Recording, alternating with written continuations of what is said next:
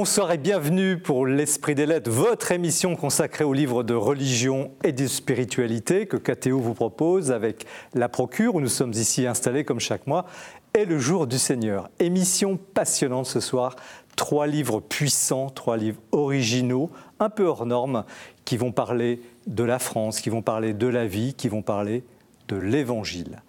Denis Moreau, bonsoir. Bonsoir. On ne vous présente plus, vous êtes un habitué euh, de ce plateau et merci d'être fidèle. Merci aussi de votre production. Vous êtes professeur de philosophie à Nantes et, vous étiez venu l'an passé déjà pour un livre qui, s'intitulait Comment peut-on être catholique? C'était très intéressant. Et vous revenez toujours au seuil, l'éditeur, avec un ouvrage très original. Nul n'est prophète en son pays. Vous aurez reconnu euh, des citations de, l'Évangile. Sous-titre du livre Ces paroles d'Évangile aux origines de nos formules familières. Donc, euh, c'est une sorte de plongée dans, dans, dans les phrases prononcées euh, par le Christ. Il y en a quasiment une petite centaine. C'est un festival de mots, mais aussi de culture, d'approfondissement, de théologie, de mystique.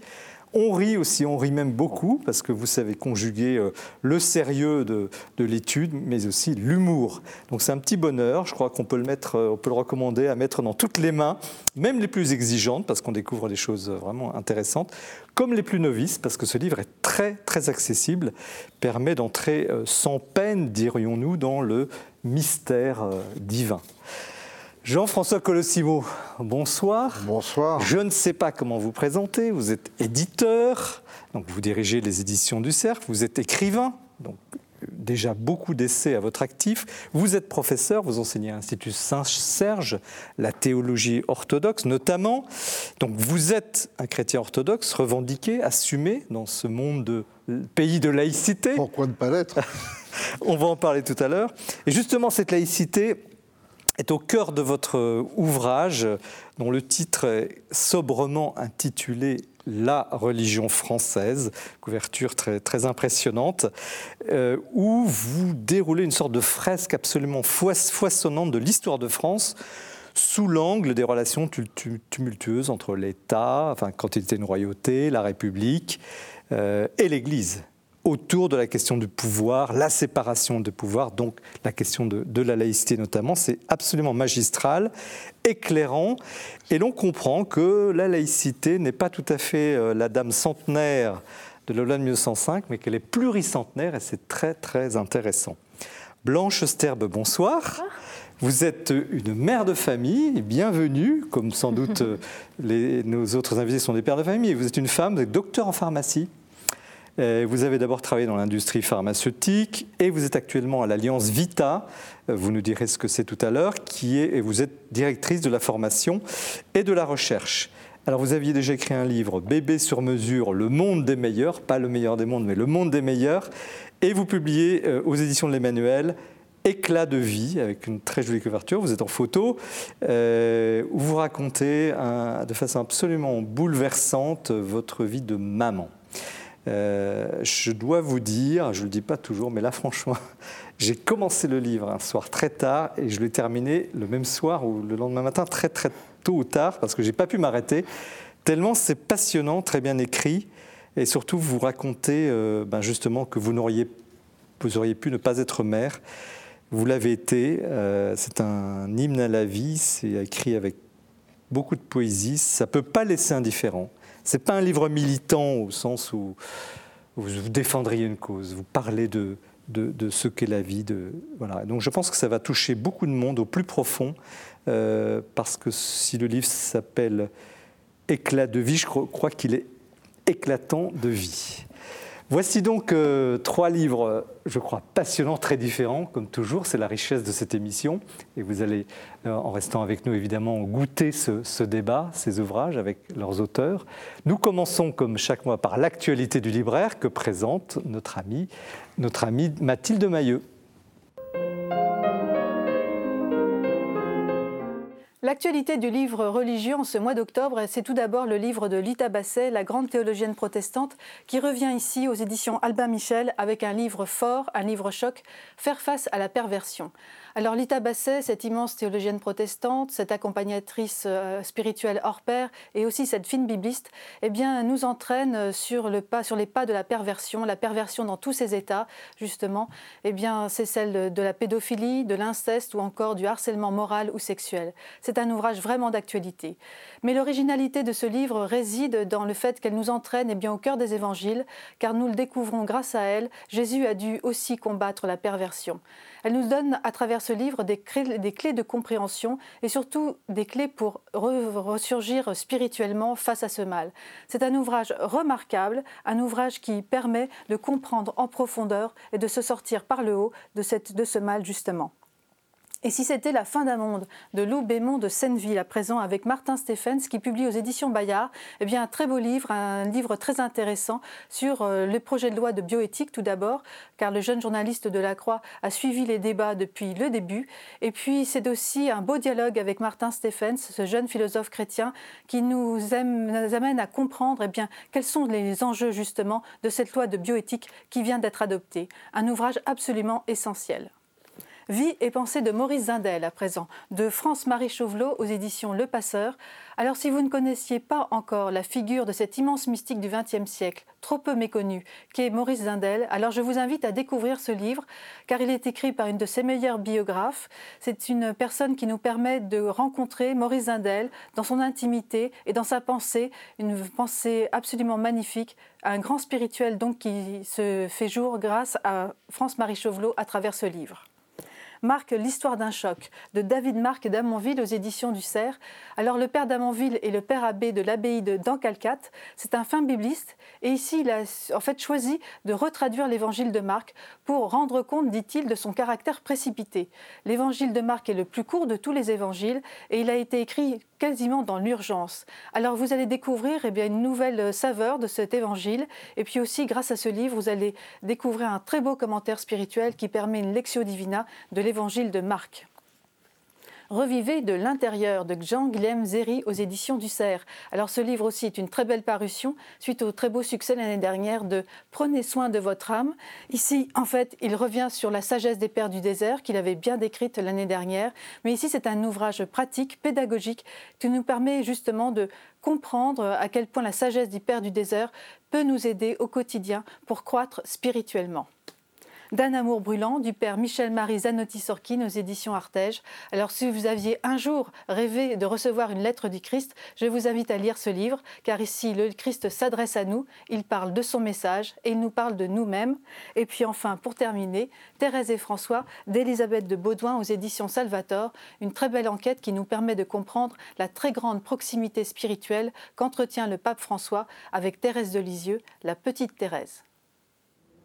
Merci Mathilde pour euh, ce panorama toujours très riche et nourri en début de chaque émission. Combien de, livres, de livres intéressants. Denis Moreau, donc vous publiez euh, chez Au Seuil Nul n'est prophète en son pays. Sous-titre Ces paroles d'évangile aux origines de nos formules familières. On va entrer dans le détail, mais avant, je me suis demandé en vous lisant comment un philosophe, parce que vous, êtes professeur en université, Comment un philosophe comme vous tombe dans la Bible? Alors, je suis tombé dedans quand j'étais petit, euh, donc j'ai été euh, éduqué, euh, j'ai reçu une éducation chrétienne dès ma jeunesse, fait que j'ai l'impression que c'est un monde qui a toujours été présent. Alors je revois en vous parlant, vous voyez, des, livres d'images que j'avais étant enfant, puis des choses que j'ai pu lire étant adolescent. Oui, mais là, ah, quand on est professeur patenté, spécialiste de Descartes ou d'autres rationalistes, et que finalement on se frotte à la Bible, c'est quand même pas une démarche banale. Oui, alors Descartes était catholique, hein, euh, donc il euh, faut le rappeler. on a l'image du philosophe dans un pays de laïcité où il ne faut surtout pas aller, il ne faudrait pas, qu'un philosophe aille se commettre avec euh, des théologiens. Oui, alors moi je, me revendique comme philosophe chrétien. ça, fait peur aux gens, mais en fait il ne faut pas. oui, si je vous dis il y a des chrétiens qui pratiquent le football, ça fait des footballeurs chrétiens et personne n'a peur. Si je vous dis il y a des chrétiens qui pratiquent la plomberie, ça fait des plombiers chrétiens et personne n'a peur. Donc il y a des chrétiens qui pratiquent la philosophie et ça fait des philosophes chrétiens. Il n'y a pas de raison d'être apeuré. Ce qui est peut-être un peu plus compliqué, c'est l'idée de philosophie chrétienne. Parce que si vous vous demandez est-ce qu'il y a une façon spécialement chrétienne de faire de la plomberie ou du football, là c'est tout de suite plus difficile. Mais philosophe chrétien, alors il se trouve que la Bible euh, et en particulier les évangiles, c'est un texte que je médite, je pense, de façon quotidienne depuis une trentaine d'années. C'est très court, donc je les ai déjà lus euh, tous plusieurs fois.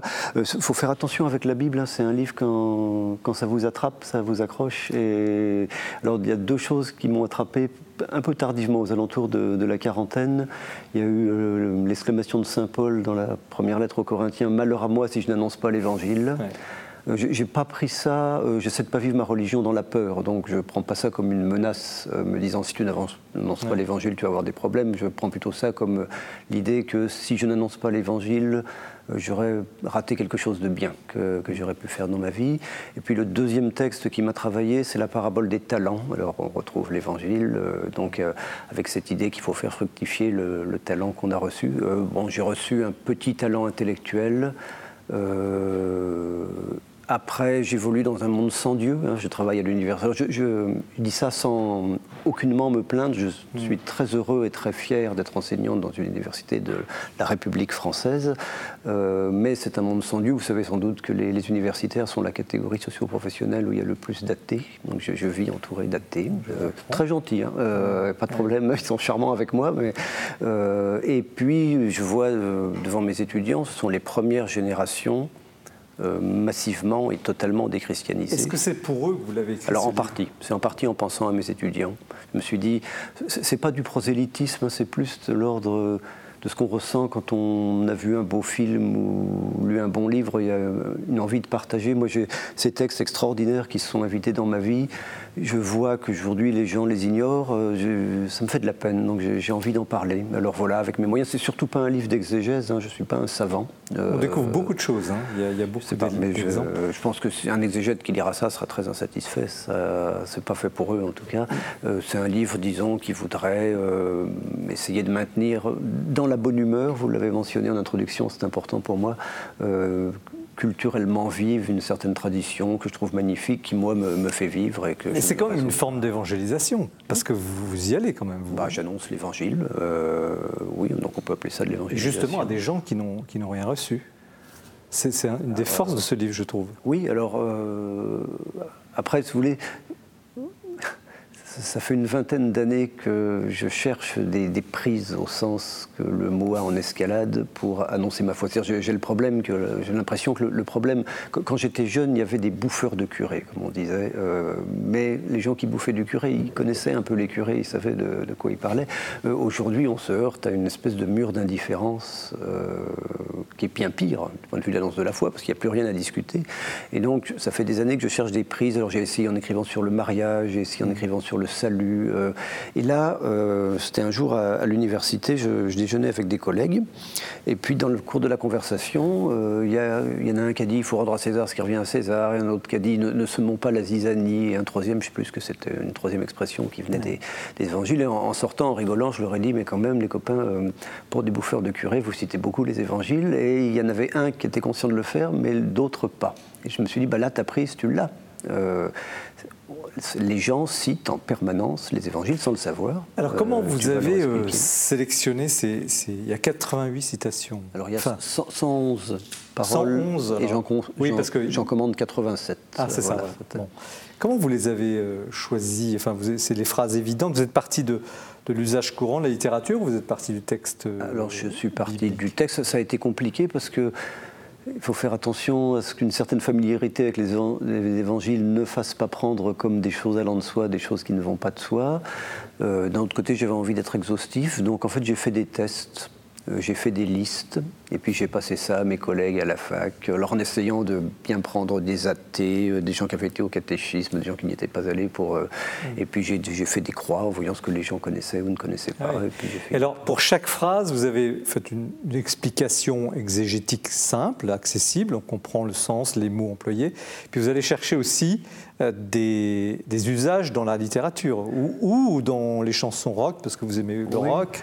Alors oui, euh, on, peut couper le livre en sixième, si vous voulez. Il y a, un sixième qui est vraiment génial, mais c'est n'est pas de moi, euh, ce sont les, les, évangiles. Vous êtes désespérément de, À chaque fois, c'est C'est de Jésus-Christ et de ses évangiles, ça c'est vraiment génial. Il y, a, un autre sixième qui est vraiment très bon, c'est la fin de chaque chapitre où j'essaie de donner des citations qui sont souvent prises à des grands auteurs de la littérature, euh, Hugo, Balzac, etc., mettant en scène les, les évangiles. Euh, et puis il reste les quatre autres sixièmes qui sont de moi. Alors là, c'est pas moi qui appartient de juger si c'est bon ou si ça ne l'est pas, mais donc c'est une espèce de, commentaire qui se veut à la fois euh, simple, parce que je restitue le sens ordinaire des expressions, et ouvrant un peu sur quelques considérations théologiques, parce qu'on ne se refait pas, comme vous l'avez rappelé. Quelle, est la, citation, votre, votre citation préférée?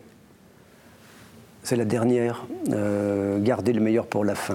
Euh, alors, c'est, donc, c'est, issu du récit des noces de Cana qu'on trouve au début de l'évangile de Jean. Je ne sais pas s'il est utile pour un téléspectateur de l'Esprit des Lettres que je rappelle le récit des noces de Cana. Non, je pense qu'on on va, considérer, que c'est connu. que c'est connu.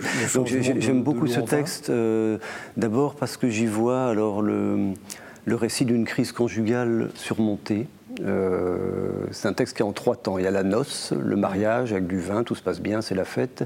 Et puis le vin vient à manquer, c'est le moment de l'eau, insipidité, euh, tristesse. Et donc ah on voit le couple qui bat de l'aile, etc. et j'ai écrit aussi sur le mariage.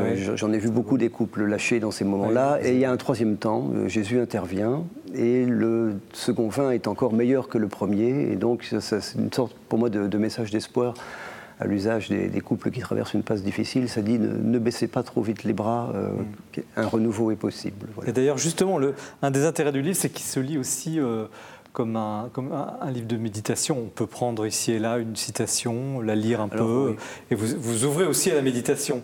Et donc, c'est, de, ce point de vue, je pense que ça peut toucher beaucoup de monde. Il y a quand même des citations, alors tout à l'heure on interrogera Jean-François Colossimo là-dessus, mais euh, il y a des citations qui ont changé l'histoire quand même l'histoire de l'humanité, non? Qui ont orienté euh, euh, la pensée des stations du Christ. Je sais pas, le rendez, le rendez à César. Alors, le rendez à César, ce, qui est, c'est compliqué, hein, parce qu'il y en a quand même beaucoup qui se sont démonétisés. Euh, c'est-à-dire qui avaient un sens théologique très fort dans la bouche du Christ, et puis qui sont devenus, enfin qu'on trouve aujourd'hui dans les pages roses du Petit Larousse, de la sagesse des nations, on peut, je ne sais pas, euh, beaucoup d'appelés, peu d'élus. Euh, ça a un sens eschatologique dans la bouche du Christ. Il est question du, paradis ou de l'enfer. Et moi, je dis ça en début d'année quand je prépare mes étudiants à l'agrégation de philosophie. Donc, euh, ça a beaucoup perdu de son sens. Après, il y en a quelques-unes qui ont marqué l'histoire. Oui, la, plus typique, c'est peut-être renter à César ce qui est à César et à Dieu ce qui est à Dieu, où l'on peut voir, alors Jean-François Colossimo, quelque chose comme une préfiguration de ce qui, bien longtemps après, deviendra la laïcité. Mais vous voyez, dans, l'usage ordinaire, cette citation, elle a été tronquée. Aujourd'hui, quand les gens en parlent, ils disent rendez à César ce qu'il y a à César, donc rendez à chacun son dû, mais Dieu, on l'a oublié. Justement, c'est justement la question que je voulais poser parce que euh, les, chrétiens, ils trouvent euh, le sens, euh, évidemment, qu'ils cherchent, mais, mais, au fond, c'est que vous dites, ces, citations, vous dites, elles sont démonétisées, dévalorisées.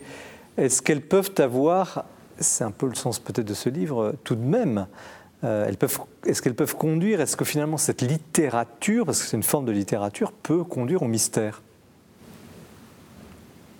Je veux le croire. Pour une personne assez étrangère, oui, hein, alors, pas familière. Bon, on n'a jamais converti personne avec un livre, hein, c'est le bon Dieu qui fait le travail quand même, donc euh, je, ne pense pas que je vais provoquer des masses de conversion avec ça. Après, si vous voulez, il euh, y, a deux façons de prendre les choses. Bon, les évangiles ne représentent pratiquement plus rien pour la majorité de nos contemporains. Il reste ces phrases. Alors, qu'est-ce qu'on fait? On peut râler, et les catholiques français sont souvent assez forts pour ça. On dit euh, c'est nul, les étudiants ne savent rien, les gens sont complètement déculturés, etc. Euh, je ne suis pas sûr que ce soit très intelligent. Ça, me paraît même contre-productif parce que les gens n'aiment pas se faire enguirlander, en fait, tout simplement. Donc, autre solution, on essaie de se réjouir de ce qui reste. Ces quelques traces d'évangile dans la langue française sont comme des petites braises. Puis moi, je les prends et je souffle dessus. Voilà, puis je vais voir ce qui se passe. Euh, je ne saurais sans doute pas ce qui se passera, mais je pense que ça peut reconduire. Alors, au, mystère, je ne peux pas répondre à cette question. Ça, peut reconduire, me semble-t-il, à une certaine forme d'intérêt pour les évangiles. Et si déjà ça produit ça, ça sera formidable. Et alors, l'homme de lettres que vous êtes est-il impressionné par, euh, au fond, la capacité du Christ? Je, pense un petit peu au pape François aussi, cette capacité à, en quelques mots, à saisir une situation, à, à, rendre une problématique, à poser un problème, à apporter une solution en 3, 4, 5, 6 mots, ah 10 mots. C'est quand même rare, non il était vraiment très bon. Euh, il était vraiment très bon euh, pour forger des formules choc, euh, des, histoires, des historiettes ou des paraboles qui ont traversé l'humanité. Et je, pensais à ça, je ne vais pas donner de nom parce que je vais dire un peu de mal. Il y, a, beaucoup de livres où le narrateur fait parler Jésus.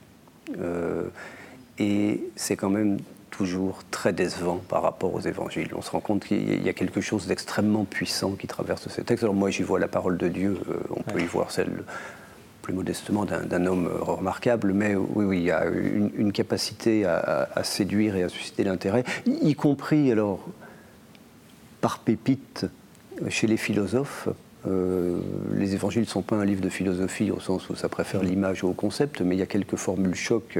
Moi, celle que je retiens et qui guide ma vie, c'est dans l'évangile de Jean, c'est la vérité vous rendra libre. Hmm. Ça, c'est quand même une thèse de philosophie extrêmement forte et très belle et qui aujourd'hui nous donne à réfléchir parce que ce n'est pas la conception de la liberté que, les gens se font généralement. Ah, Jean-François Colossimo, comment vous, recevez un livre comme ça? Vous êtes habitué, vous êtes théologien? Non, moi je dis c'est une entreprise magnifique qu'a accompli euh, Denis Moreau. Parce que vous voyez, même d'un strict point de vue plus politique, euh, le mot nation, ça veut dire le mot naissance. Et donc à la naissance, puisque depuis le drame de Babel, on est tous dans la finitude, on reçoit une langue. C'est cette langue qui va nous permettre d'habiter le monde. N'est-ce pas? On, parle le monde, ne serait-ce que par les comptines, les chansons maternelles, la voix, la voix maternelle, on, entend le monde et on le parle avant de le penser. Et alors, il y a toute cette idée qui est déjà chez Aristote, c'est qu'il faut être éduqué dans les hymnes, les cantiques et les proverbes. Et les proverbes, c'est très très important il y a deux, grandes figures du XXe siècle, Pierre Boutan et Alexandre Solzhenitsyn, qui accordaient une dimension. Pour eux, en fait, la vie du peuple, le verbe dans la chair mmh. historique du peuple, mmh. C'était les proverbes. Proverbes, il y a verbe dedans d'ailleurs. Hein, c'est véhicule de sagesse, véhicule de... Plus que ça, c'est une infusion du verbe dans le peuple, dans, euh, c'est plus qu'une sagesse, parce que certes les proverbes dégagent une sagesse, mmh. mais donc c'est tout ce rapport entre le, aussi le culte et la culture. Avant qu'on ait une culture, on a eu un culte. Euh, ce que les gens n'ont pas compris au XXe siècle, c'est que euh, lorsqu'ils se réjouissaient parfois certains de ce que le culte disparaisse, ils ne se rendaient pas compte qu'en fait, la culture allait aussi à un moment disparaître. C'est ce que décrit Denis Moreau avec ses, mmh. ses étudiants qui d'un coup n'entendent plus rien de proverbes qui étaient évidents pour tout le monde. Alors, moi, je trouve ce livre magnifique. Il, est, magnifiquement commenté. D'ailleurs, je trouve qu'il a un peu tort, parce qu'il ajoute modeste. Ses explications valent bien les citations qu'il fait de grands auteurs ensuite. bon, donc là, il a, là, on, fait, crédit de, fait crédit de sa modestie, mais bon, ses, ses commentaires sont extraordinaires. Et c'est vrai que ça montre qu'en fait, et si vous me permettez, c'est juste cette expression,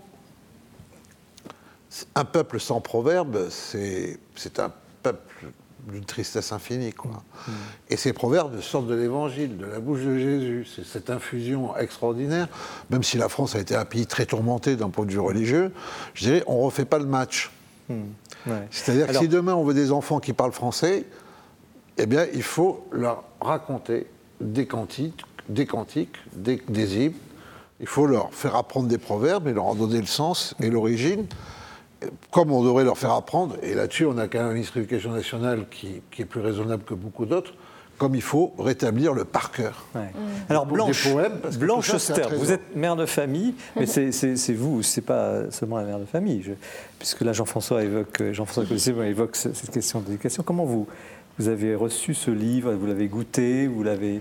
Je l'ai reçu comme un cadeau, euh, vraiment euh, très inattendu. Je ne m'attendais pas du tout à ça, euh, donc euh, j'ai découvert avec beaucoup de plaisir. Et euh, le mot qui m'est venu, alors je ne l'ai pas lu voilà, dans la continuité, j'ai picoré dedans selon les, citations qui me, qui me parlaient, qui me, qui me donnaient envie de. Enfin, j'avais envie de les creuser. Et le mot qui m'est venu, c'est ressourçant. Parce que bah, déjà, ça va à la source. hein, dans le travail autour de, l'Évangile. Et puis les, bah, toutes les explications que vous en donnez de vous et aussi les compléments extrêmement intéressants euh, de la littérature, euh, même parfois très contemporaine, j'ai trouvé ça extrêmement nourrissant. Et moi, j'ai appris euh, beaucoup de choses. Et j'ai eu eu quand même la surprise de découvrir que la première que vous mentionnez, je l'ai euh, dans mon livre aussi, j'en ai plusieurs en fait, à vrai dire, euh, dans mon livre, euh, voilà, dans, que, Donc c'est quelle citation vous vous souvenez Alors il y a avec l'Esprit Saint, une étagère qui tient par l'action de l'Esprit Saint, par l'opération du, Saint-Esprit, pardon, l'opération du Saint-Esprit.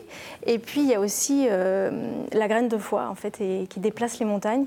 Et on, se demandait si ça avait changé le monde. Moi je pense que oui, hein, mais aussi de manière très personnelle chacun je pense qu'on a tous des, euh, des citations d'évangile qui nous habitent particulièrement. Et moi, celle-ci, c'en est une qui m'habite profondément. Cette graine de foi, euh, d'ailleurs, j'en témoigne. Là, euh, vous l'avez un peu évoqué, Jean-François, mais je vous pose la question des numéros. Il y a quelque chose, et c'est toute la, la, thématique de, de l'écrit, le mot écrit, et puis l'esprit des lettres, si vous permettez, la parole, dit la parole de Dieu. On dit, l'Église dit, c'est la parole de Dieu. Avec cette décharge profonde, lente, qui vous, qui vous, qui vous pénètre, qui, que, vous, que, vous, que vous mangez, que vous méditez, qui vous habite, qui revient. Qu'est-ce que c'est le mot écrit et qu'est-ce que c'est la parole de Dieu?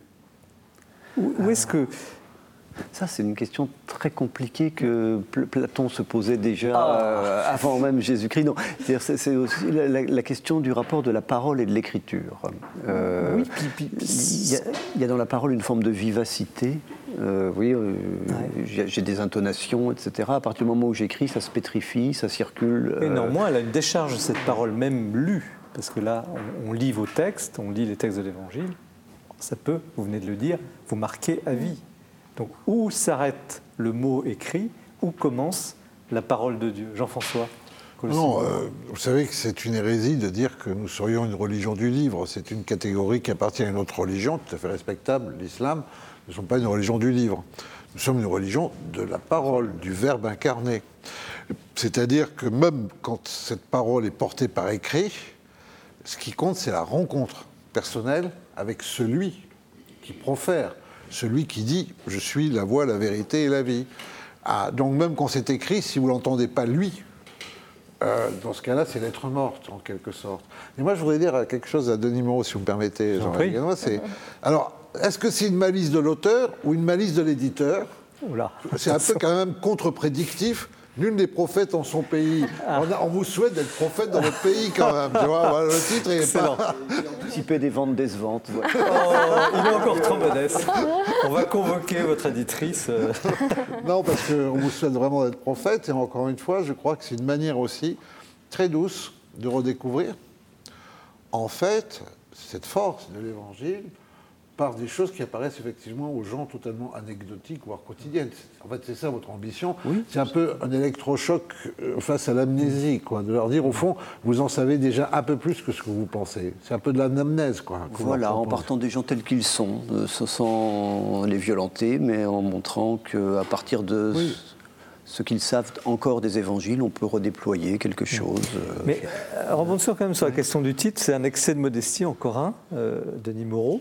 Non, alors en fait, ça c'est Parce que c'est vrai que l'une des prophètes en son pays, on peut se dire, bon, bah, c'est malicieux. Vous voulez que je vous raconte le titre euh, Allez-y. alors, le titre, au départ, je voulais appeler ça Parole d'évangile. Euh, l'éditeur m'a dit, c'est pas un bon titre, c'est trop abstrait. Euh.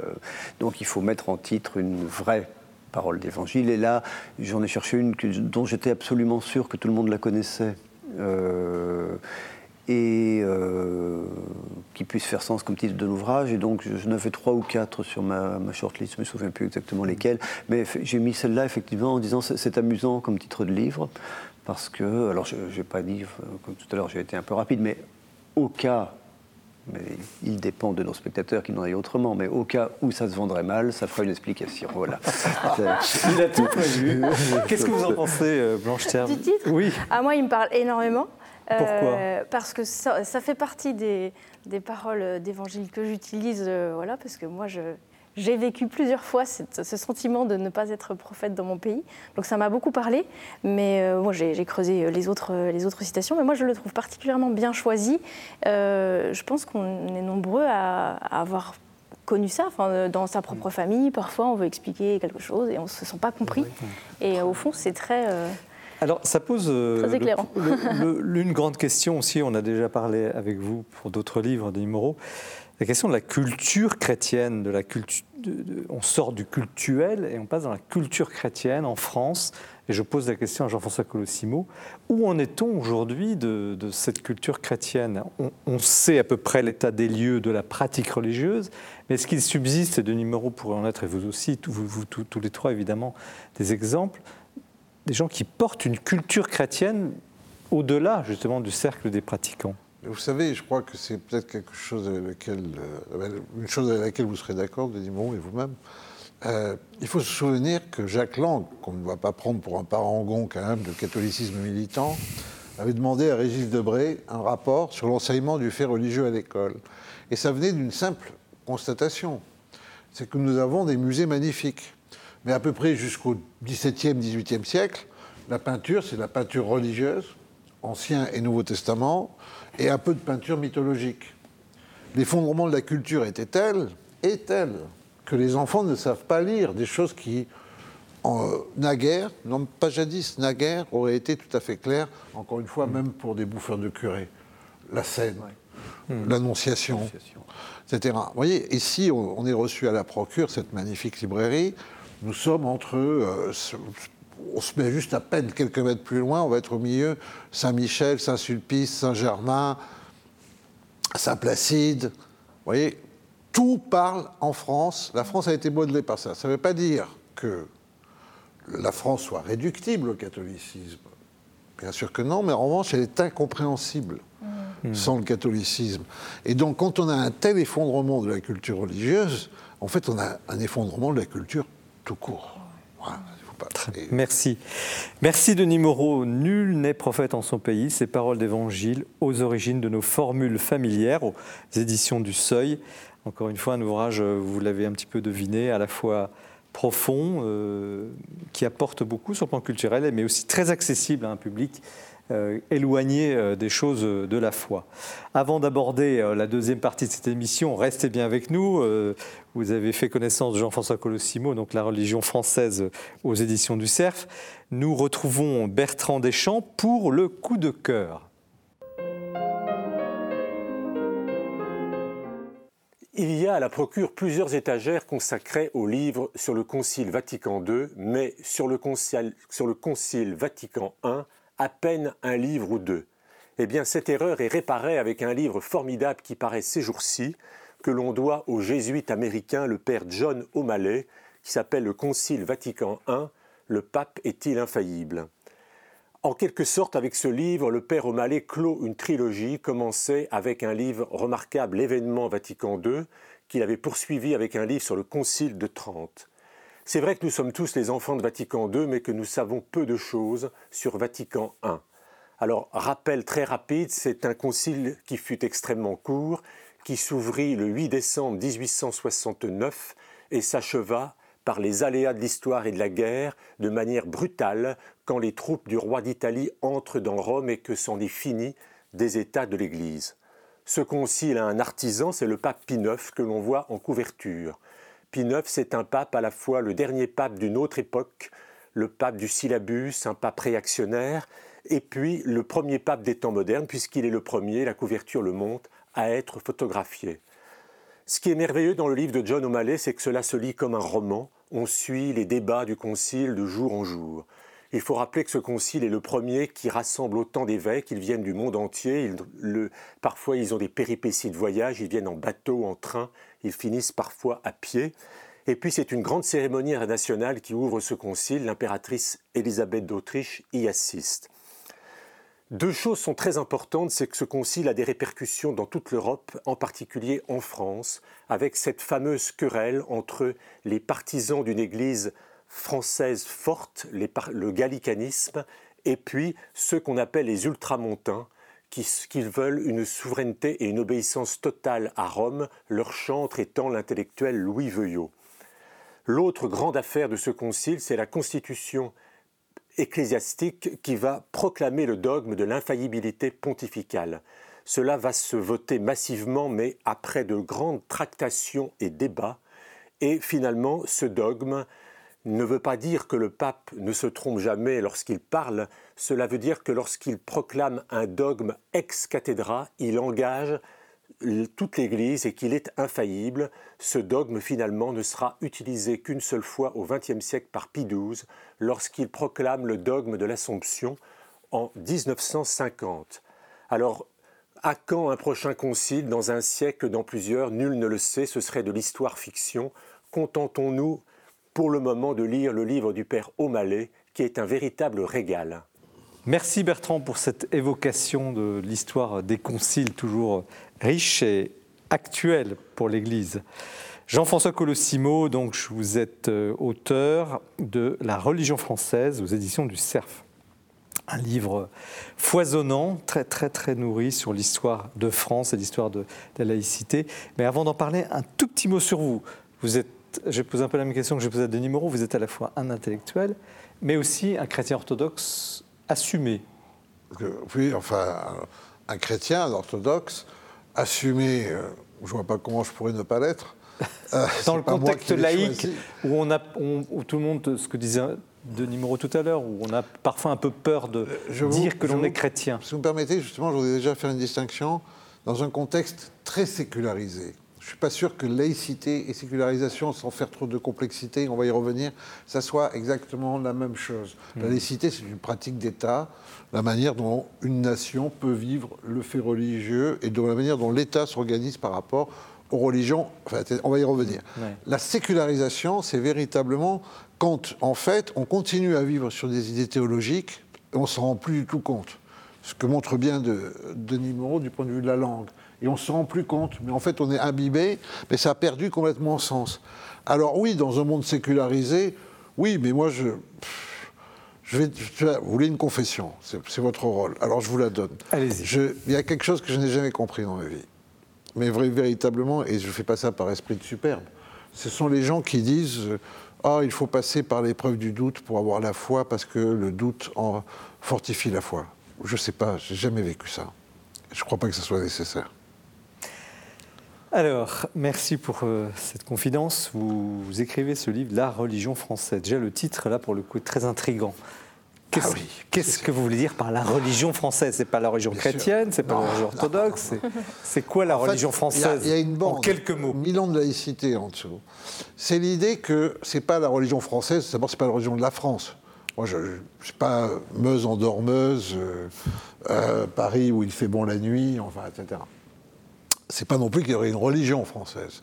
C'est la manière dont la France a vécu le rapport du religieux et du politique, du spirituel et du temporel. Et je crois qu'il y a eu une expérience unique en France. Et c'est cette manière dont ça s'est dessiné, et ça date pas de 1905, pas plus que la France de date de 1789. Ça s'origine des UKP avec cette aventure des Capétiens. 1987, donc 1000 euh, ans, hein, voilà, euh, qui vont faire la France. Pourquoi? Et très rapidement, et sans être cuistre, à cette époque-là, il y a deux puissances en Europe, le pape et l'empereur. D'ailleurs, on sait que ça va mal se passer entre eux. C'est un héritage de l'Empire romain, c'est un héritage de l'Empire carolingien. Vous savez, l'empereur, un jour, il va aller à Canossa. C'est pas, ça ne sort pas de l'évangile, mais aller à Canossa, c'est aussi un de ces proverbes qui nous est resté. Et donc, le pape et l'empereur. Il faut se soumettre d'eux. La monarchie française va décider d'être insoumise en se fondant sur un autre rapport, l'image du royaume biblique d'Israël qui est insoumis aux grands empires de son époque et qui est euh, aussi en fait soumis qu'à Dieu en quelque sorte. Et voyez, dans les vitraux des cathédrales, euh, la lignée des Capétiens descend de qui? Du roi David. C'est véritablement une théologie politique. Et alors qu'est-ce que va faire la France? Ben, C'est très simple. L'empereur va se battre avec le pape, le pape va se battre un peu avec l'empereur. Plus tard, quand il y aura la réforme, les chefs d'État vont devenir des chefs d'Église. C'est tout ce qui va se mm. passer au nord de mm. l'Europe. Mais en France, non, pas du tout. On va dire, il y a un ordre spirituel, on va dire au pape, alors il n'y a que vous. D'ailleurs, on ne pourrait pas le faire à votre place. Mais il y a aussi un ordre temporel. Et nous, on est un peu des gardiens de l'espace temporel. Alors le spirituel, ça a quand même des conséquences. Donc quelqu'un un peu examiner les non pas vos principes spirituels, mais les conséquences dans le temporel. Donc il y a une, une culture profonde de la séparation de l'ordre temporel qui commence tôt, je dirais. En France. Oui. Caractéristique de la France. Mais parce que les rois de France font une ruse. L'empereur se confronte au pape. Les rois de France, ils vont faire autre chose. Ils vont dire Sainteté, vous êtes la référence suprême dans le spirituel, mais nous, on va adopter vos attributs dans le temporel. C'est ce qu'on appelle la pontificalisation, c'est un terme barbare, puisque le pontife suprême, alors le roi de France va adopter, mais dans sa petite finitude, il ne se prend pas pour Dieu, il ne se prend pas pour le pape, mais il va faire quoi? Le pape est la référence suprême, autoréférent. Il personne, sinon il y a Dieu. Ça s'appelle la souveraineté en politique. Le pape, il a un droit canon qui est à lui et qui dirige. Et ce droit canon, son principe, c'est que c'est un droit qui n'est pas fait pour réglementer d'une manière un peu pharisienne, c'est une expression que vous utilisez, c'est un droit qui est fait pour le salut, le salut collectif. En France, il va y avoir un droit administratif tout à fait particulier. Il copie des attributs pour la France. Il y a un clergé, mais en France, on va fonder un clergé, ça va être toute la fonction publique, c'est-à-dire, et c'est pour ça qu'on va appeler ça des clercs. Hmm. Alors en France, vous avez un truc qui est fou dans le langage, sous Philippe le Bel, il y a des frères lais, laïcs, qui dans les monastères servent les moines qui sont lettrés. Alors eux, ce ne sont pas des clercs, ce sont des des laïcs. Et puis vous avez des types qui, eux, servent l'État, mais qui sont très lettrés, on les appelait des clercs. Mmh. Vous voyez, c'est une superposition. Et on va avoir des ministres du culte et des ministres du gouvernement. Parfois d'ailleurs, ça va être les mêmes avec Richelieu. Mais, cette, cette, euh, Donc, ce parallélisme que vous décrivez finalement, il ne va pas sans tension quand même. Ça n'a pas arrêté de, se batailler entre Paris et, ah, Rome. Vous savez, il y a une... Il y a, je crois, je ne veux pas dire de bêtises, je parle sous l'autorité de l'université, mais je crois qu'il y a euh, quelque chose comme une petite quarantaine de Capétiens il y en a eu deux tiers qui ont été excommuniés par Rome, et pas du tout pour des raisons morales. Mais même avançons, Jean-François Colossimo, avançons dans l'histoire, à, à, grand, à, pas de géant, ouais. arrivons, mettons, euh, au XVIIIe siècle, avant la Révolution, puis euh, 1905. Enfin, ça n'a ça n'a jamais été tout seul, cette, non, cette construction parallèle. Mais on a toujours essayé de faire différemment, de ne pas confondre. Un grand moment, ce sont les guerres de religion. Les guerres de religion, elles sont européennes à l'issue des guerres de religion, vous allez avoir un nord qui sera protestant, dont on aura viré les catholiques. Vous allez avoir un, sud qui va être catholique, dont on aura plus ou moins viré aussi les protestants. La France, ça va être le seul pays qui va dire on peut essayer de faire vivre catholiques et protestants ensemble. Ça va être compliqué, l'édit de Nantes, la révocation, il va y avoir des moments terribles. Je ne dis pas du tout que ce soit une histoire magnifique, mais en attendant, ce qu'il y a de sûr, c'est qu'on est le seul pays qui dit il y a des chrétiens de confessions différentes qui peuvent vivre. Pourquoi? Parce qu'ils vivent sous le même pouvoir temporel. C'est l'œuvre des politiques, Jean Baudin, Michel de l'Hospital, qui cherchent une issue à, ces guerres de religion. D'autant plus que les princes changent volontiers. Un jour ils sont catholiques, un jour ils sont protestants. tout n'est pacifique que ça. Et ils disent comment on fait pour s'en sortir ben, Il faut supposer une certaine transcendance de l'État. Non pas que l'État serait divinisé, mais l'État dépasse les confessions, on peut faire vivre des gens de confessions différentes dans le même espace, pour autant que ces gens comprennent bien que la religion rentre dans l'espace public de manière dépolitisée, désarmée, si vous me permettez ce néologisme, démilitantisée. Mais donc cette laïcité dont on fait grand cas en ce moment, qui anime beaucoup de débats, euh, elle, est, profondément, elle est connaturelle, si on peut, on va pas l'essentialiser, mais elle, appartient aux entrailles de l'identité euh, de la France. On peut, la France est impensable sans elle, mais regardez, vous avez des invariances. Mais pourquoi, pourquoi excusez-moi, on l'a, on l'a, on l'a réduite au dernier siècle. Pourquoi on a oublié Parce qu'en fait, que un le des intérêts en 1880. Vous rappelez l'histoire. Mais, mais, bon, pourquoi on a oublié On est quand même à l'esprit des lettres. Laos, c'est un terme théologique. Ça s'oppose au cléros, les clercs et les laïcs, n'est-ce pas? C'est hmm. encore une origine théologique. Hmm. Ah, les ministères, qui sont des ministères de service au sein de l'Église, ce sont les clercs ordonnés qui ont charge du dépôt de la foi, de la transmission, etc., et qui s'adressent au peuple. Toute l'aventure française, c'est un grand exorcisme en fait de la guerre civile pour essayer d'établir une communion. Et pourquoi, le modèle, pourquoi Jean-François a-t-on oublié neuf siècles d'histoire? Ah, mais c'est très simple, parce qu'en en fait, on est arrivé au règlement. Euh, si vous voulez, rapidement, il faut voir ça de manière unitaire. il y a des mémoires blessées, des mémoires gravement blessées parce qu'il y a eu des répressions de tout ce qui pouvait sembler être une sédition religieuse, une faction religieuse, une division de la nation. Mais il faut lire ces choses de manière un peu synoptique. Ça ne veut pas dire que tout soit égal. L'intérêt du mais, livre mais les dragonnades, Ouais. terribles dragonnades des Cévennes et les colonnes infernales de Vendée, Donc les dragonnades contre les protestants. hein, ah, les dragonnades contre les protestants des Cévennes sous Louis XIV et, euh, Et les colonnes infernales sous, sous la terreur. Bon, il y a quelque chose à voir. Il y a des phénomènes qui ont aussi quelque chose à voir qui sont plus intéressants. La compagnie du Saint-Sacrement sous Louis XIV fait la surveillance de la piété. et le pendant sous la Troisième République, c'est le Grand Orient de France. Vous voyez Alors ça va scandaliser les uns et les autres. que Vous allez avoir raconte. des ennuis là. hein. Ouais, mais bon, c'est la vérité. Et en fait, le 1880, là au moment où le mot laïcité apparaît, parce que jusqu'à- jusque-là, laïque, c'est un adjectif. Pas- Il n'y a pas de concept. C'est un concept vide, la laïcité, ça n'existe pas. Je vais vous expliquer pourquoi dans une seconde. Mais ce qui se passe, c'est que là, en 1880, vous avez la guerre des deux clergés. Le clergé sacré et le clergé profane. Et ça se règle à l'avantage du clergé profane parce que l'État doit être neutre.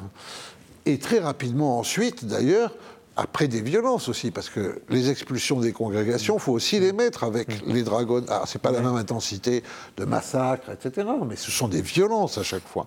L'émancipation des Juifs, c'est une violence, violence symbolique. On sort des gens qui sont dans un monde totalement traditionnel, qui est réglé par leurs lois religieuses, et on leur dit d'un coup, allez, vous allez exister comme des citoyens, comme n'importe quel autre citoyen. Tu vois, c'est- Ouais, c'est- Après c'est plusieurs fort. siècles de persécution. Mais Alors, quand- qu'est-ce qui s'est passé C'est qu'on ne sait plus ce que ça veut dire, parce qu'en fait, on était arrivé à une laïcité qui était inscrite dans la Constitution, 4e puis 5e République, il n'y avait pas de problème. Mais le paysage religieux a totalement changé en France. Mais comment se fait-il que l'idée de laïcité, qui est finalement contenue dans le rendez à César ce qui est à César, donc finalement dans l'ADN chrétien et donc catholique et donc romain, ait suscité autant de réserves de la part de l'Église maintenant, de Rome, je vous pose la question de ce point de vue-là, et comment se fait-il que l'Église ait mis presque dix, dix siècles à accepter Bon. qu'en France, qu'elle reconnaisse au fond la laïcité française? Parce qu'on a oublié deux choses d'abord. D'abord, c'est que les catholiques en France ne sont devenus ultramontains, c'est-à-dire tournés vers Rome et se sentant véritablement liés à Rome, qu'après la Révolution. Et que la Révolution a eu sa charge d'atrocité. Mais jusque-là, les, les catholiques français étaient plutôt, entre gros guillemets, gallicans. C'est-à-dire, oui. C'est-à-dire, en fait, se sentant français avant, et conciliaires. Le roi de France faisait des assemblées, vous savez. Euh, et, et le pape était un peu loin, il était un peu italien. Et euh, bon, de ce point de vue-là, donc il y a eu quand même un, un- un gros changement. Le deuxième point sur lequel je pense que l'Église a eu un problème, je dirais, plutôt que de voir effectivement les violences qui ont été réelles, qui ont été exercées par l'État, par un État outrancier, mais en même temps un État outrancier, mais on était dans une lutte d'ombre, vous comprenez C'était ça la Troisième République. Le père, euh, petit père Émile Combes, il avait fait le séminaire, il avait fait ses deux thèses. Il se déclarait en fait spiritualiste. Simplement, il ne voulait plus de ce christianisme qu'il avait mal aimé. Euh, Ferdinand Buisson, euh, c'était un protestant exemplaire jusqu'à ce qu'il devienne, en fait, se tourne vers la religion. Mais lisez les textes de Ferdinand Buisson, le père de la laïcité, il veut qu'on enseigne la prière à l'école. Mais aujourd'hui- aujourd'hui- Non, mais tu vois, donc, on ne se rend pas compte de ça. C'était une bataille. Et dans cette bataille, je crois que ce qui est très important, c'est la Troisième République, de manière un peu moins folle que la terreur et le culte de l'aide suprême, s'est dit euh, pour avoir la totalité du pouvoir, il faut déchristianiser, il faut, mais on va faire inventer une religion civile. Alors vous avez eu, un, mais alors c'était pas une religion quand même formidablement inventive. Le catéchisme républicain, le mariage républicain, les funérailles républicaines, le Panthéon, qui est une église décapitée de ses croix, Qui n'a jamais dont on un temple. ce que, vous expliquez, mais qui est nécessaire. Et, et vous avez le jour où l'Église canonise Jeanne d'Arc, tardivement, en 1924, après la Première Guerre mondiale, le même jour, la République fait rapatrier le cœur embaumé de Gambetta au Panthéon. Ça s'appelle une relique. Donc, Alors si voilà. vous voulez, on n'en sortait pas. c'est Il fallait arrêter cette guerre. On n'en sortait pas. C'est foisonnant, Jean-François. Colossimo, et on aime votre passion parce que vous nous faites Non, mais on n'en sortait pas. donc vibrer il fallait la paix civile. On l'a eu. sur un sujet un peu, un peu difficile là ici. Alors, je voudrais avoir la Mais aujourd'hui, tout a changé, hein. De Blanche, de Blanche Streb. Comment vous avez reçu ce livre? Vous avez sans doute appris beaucoup de choses. Qu'est-ce qui vous a marqué? Oh, J'aurais utilisé le, même mot que vous, foisonnant. C'est vraiment foisonnant. Euh, à chaque page, c'est d'une richesse euh, incroyable. On sent votre, euh, vraiment votre amour de l'histoire. Et évidemment, j'ai appris énormément sur l'héritage qui nous a amené à cette conception un peu moderne de la laïcité. Donc moi, j'ai vraiment beaucoup, beaucoup appris. Et, au-delà de l'amour de l'histoire, on sent aussi un amour de la France. Et moi, ce que j'ai trouvé vraiment très nourrissant dans, dans, cet énorme travail que, que vous avez euh, fourni, c'est que, euh, et vous avez utilisé le mot communion à l'instant, et en fait, il en ressort, au-delà de, des énormes souffrances, épreuves, de tout ce qu'on a traversé, euh, quelque chose de l'âme de la France, de la vocation particulière de la France, à laquelle vous rendez vraiment un bel hommage, et ça m'a beaucoup éclairé. Denis Moreau, le philosophe. Alors, comment, comment, il reçoit ce livre? Alors moi, ça m'a vraiment beaucoup intéressé. Je, vous êtes très, très, très savant. Euh, non. Euh, ah, si. Allez, vous n'avez pas manqué de modestie. Et en plus, alors, ce qui est vraiment un bon divulgateur. Ouais, ce, qui est, formidable pour quelqu'un d'aussi savant, et alors là, c'est un universitaire qui vous parle, c'est qu'il n'y a pas de notes de bas de page, donc il y a un, vrai confort de lecture. Je trouve par rapport, on aurait pu imaginer le, même ouvrage avec cinq ou six notes par page. Là, elles y sont pas. Donc ça, ça se lit très bien. Alors moi, j'ai beaucoup appris. Euh, parce que c'est un côté chevauché fantastique, c'est une traversée de l'histoire de France Saga, euh, tout à fait extraordinaire. Je, en fait, je, me rends compte à quel point je suis ignorant, parce que je pense dont, tout ce dont vous parlez, il y a peut-être 50 ou 60 ans que je connais à peu près au XVIIe siècle, et sinon pour le reste, j'ai tout découvert. Donc j'ai beaucoup appris. Je me rends compte à, quel point à la fois donc, ce, ce, que je croyais un peu naïvement être euh, assez récent à, des racines lointaines.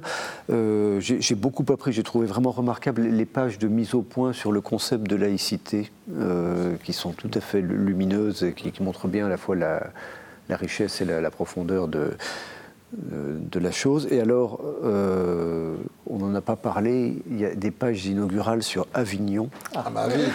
mais là, je voulais pas trop déflorer le bouquin. ah oui, mais alors. Mais on peut le dire, allez-y. On peut le dire. Euh, c'est une ville que je connais un tout petit peu. Je me suis dit, la prochaine fois que j'y vais, je, vous êtes né. Je, hein pars avec le Colossimo à la main et je refais le parcours parce il y a, que. combien 40, 80, 40 pages une, ouais, première page. une soixantaine. 60 pages, oui, quasiment 60 pages où vous racontez votre ville. Bah parce que c'est le pape et le roi. Ah, c'est le palais des papes et la tour du roi. Philippe le Bel. voilà, résumé. Vous, vous, parliez de, de points d'accroche. Effectivement, on entre dans ce livre un peu époustouflé par cette évocation.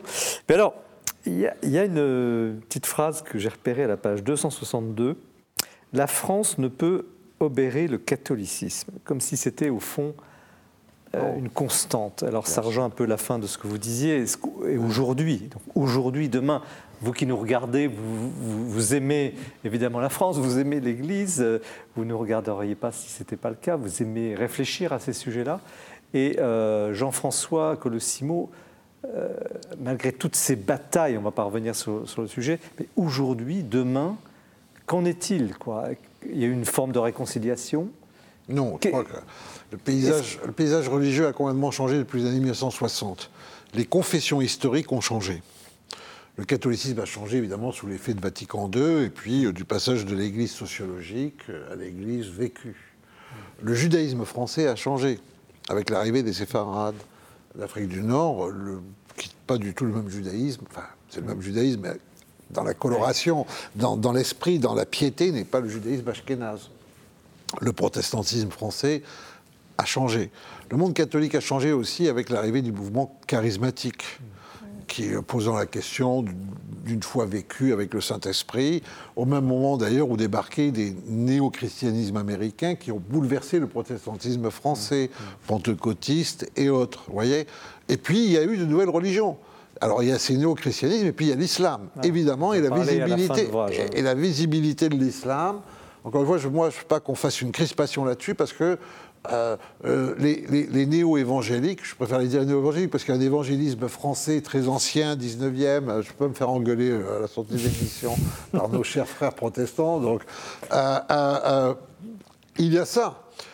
il y a les néo-évangéliques ne veulent plus qu'on enseigne Darwin à l'école. C'est aussi une atteinte à notre. Il n'y a pas que l'islam. Mais, mais, l'islam est en crise universelle et planétaire. Vous voyez? Et donc, à partir de là, il y a effectivement d'un coup, on déraille. Et en 1989, en fait, un ministre de l'Éducation nationale, Lionel Jospin, décide de ne pas trancher. C'est la première affaire du voile, on est au bicentenaire de la Révolution. C'est les jeunes filles de Creil qui sont très provocatrices. Première affaire médiatisée. Et il se défausse sur le Conseil d'État qui se défausse sur les enseignants, c'est-à-dire sur le bas clergé. C'est comme si l'Église disait au bas clergé débrouillez-vous. Débrouillez-vous. J'allais Alors, dire un autre mot. Aujourd'hui, on est en plein dans cette affaire-là. Et malheureusement, nous arrivons déjà à la fin de ce plateau. Oui, alors, et- l'Église gardienne, elle se voit le jour où le père Hamel est tué, le jour où l'Élysée chavire, le jour où le ministère de l'Intérieur ne sait plus quoi faire, le jour où le Premier ministre ne sait plus quoi faire, parce qu'on redoute la guerre civile, la guerre des religions. Et ce sont les évêques qui, ce jour-là, assument la République. Ce sont eux qui assument la République, qui font la paix civile, en disant dimanche prochain, nous ouvrons les églises aux musulmans. Le président Hollande, qui s'était très mal conduit avec le pape François, court à Rome pour dire merci. Et Bertrand Cazeneuve, qui, comme on le dit, euh, a de- des philosoph- a convictions philosophiques, se rend à Lourdes, certainement pour dire merci à Marie.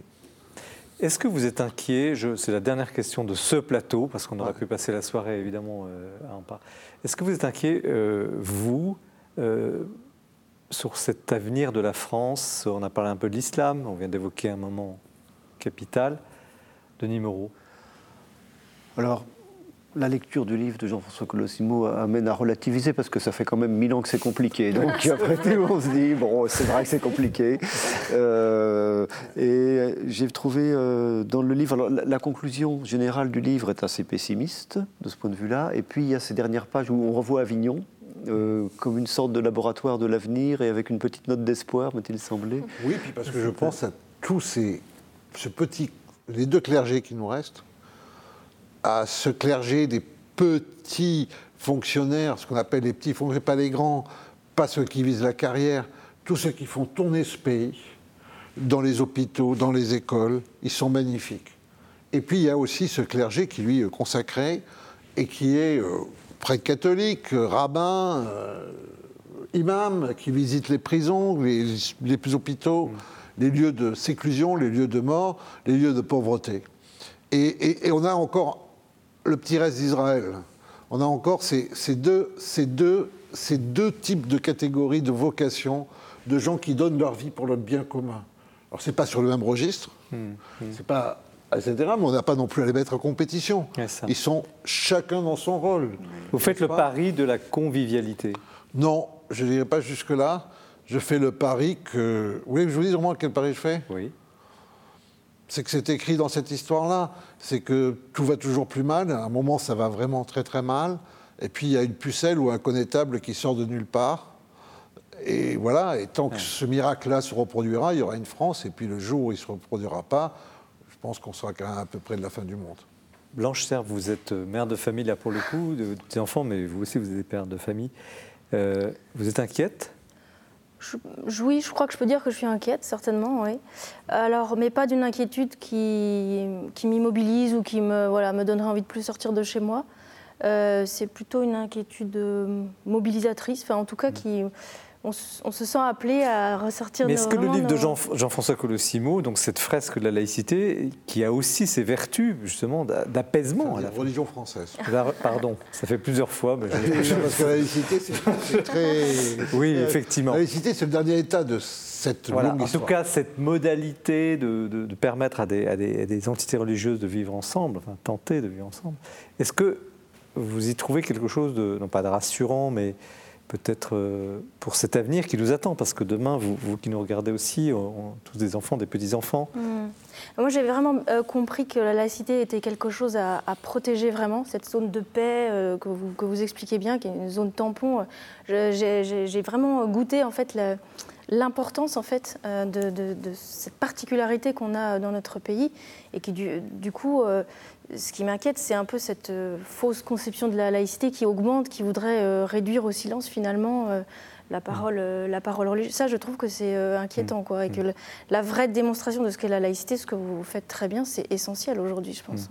Pour autant, et c'est la toute dernière question du plateau, vous, vous- vous critiquez l'État actuel en disant il verse dans le communautarisme il, et il n'est pas assez État, justement, pas assez neutre, pas assez puissant pour imposer C'est ça, votre, la oui, pointe et je dirais même, parce qu'on parle de l'islam, disons un mot rapidement, il y a une manière quasiment néocoloniale de traiter les musulmans de France. Je parle de ceux qui croient à la révélation coranique, pas à ceux à qui on colle le, le vocable de musulmans parce qu'ils viennent de pays musulmans, mais ceux qui croient.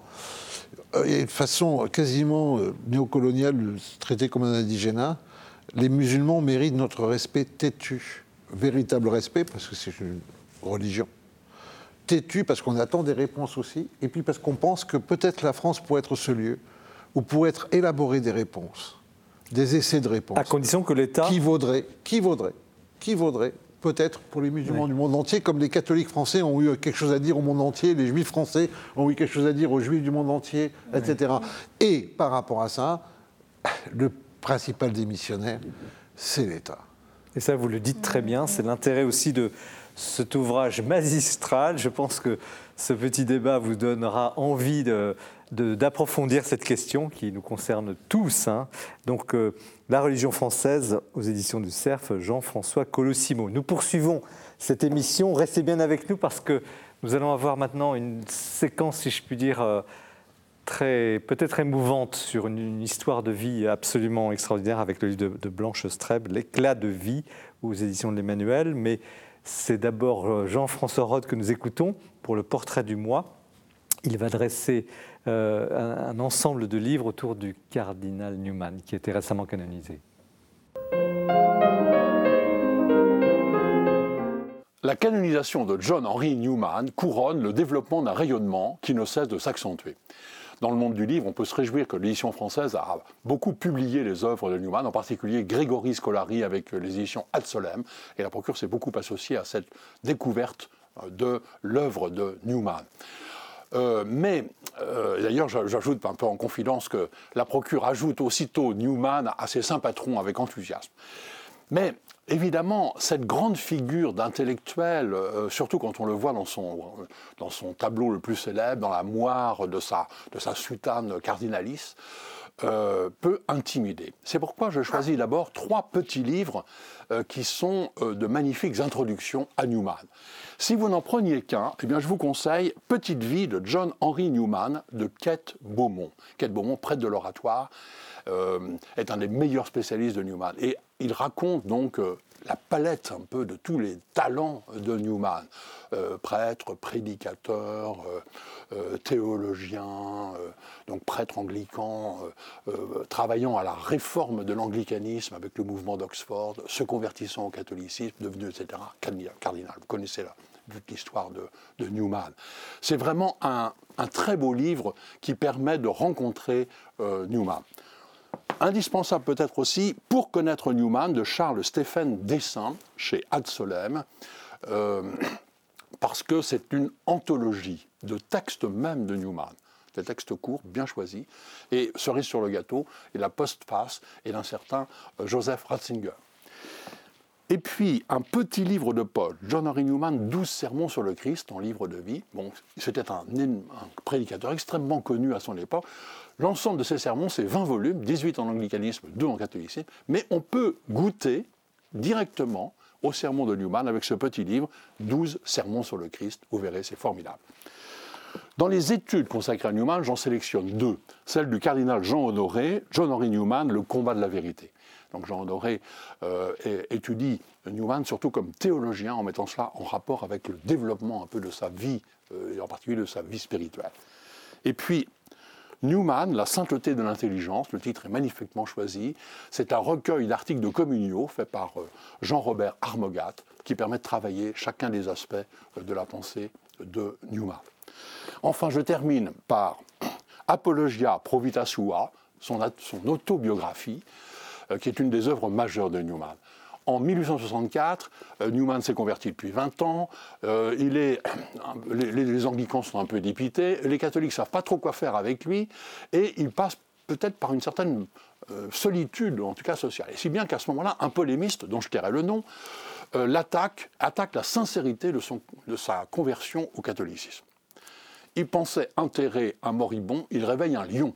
Et à ce moment-là, euh, Newman raconte le développement de son, histoire et pourquoi, justement, non pas en, méprisant l'anglicanisme, mais en l'approfondissant, en réfléchissant sur le développement du dogme et euh, la, succession apostolique. C'est pour cela qu'il s'est converti au Une grande œuvre magnifique.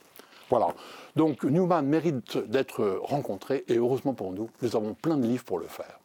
Merci Jean-François pour euh, ce portrait du cardinal Newman. Nous continuons cette émission. Restez bien avec nous. Euh, vous ne serez pas déçus. Avec Blanche Trèbe, Éclat de vie aux éditions de l'Emmanuel, un témoignage absolument euh, bouleversant, je vous le disais au début de cette émission. Un petit mot sur vous, Blanche Trèbe. Qui êtes-vous? Qui suis-je? Bah, Vous l'avez dit, je suis maman, je raconte ces aventures dans, ce témoignage.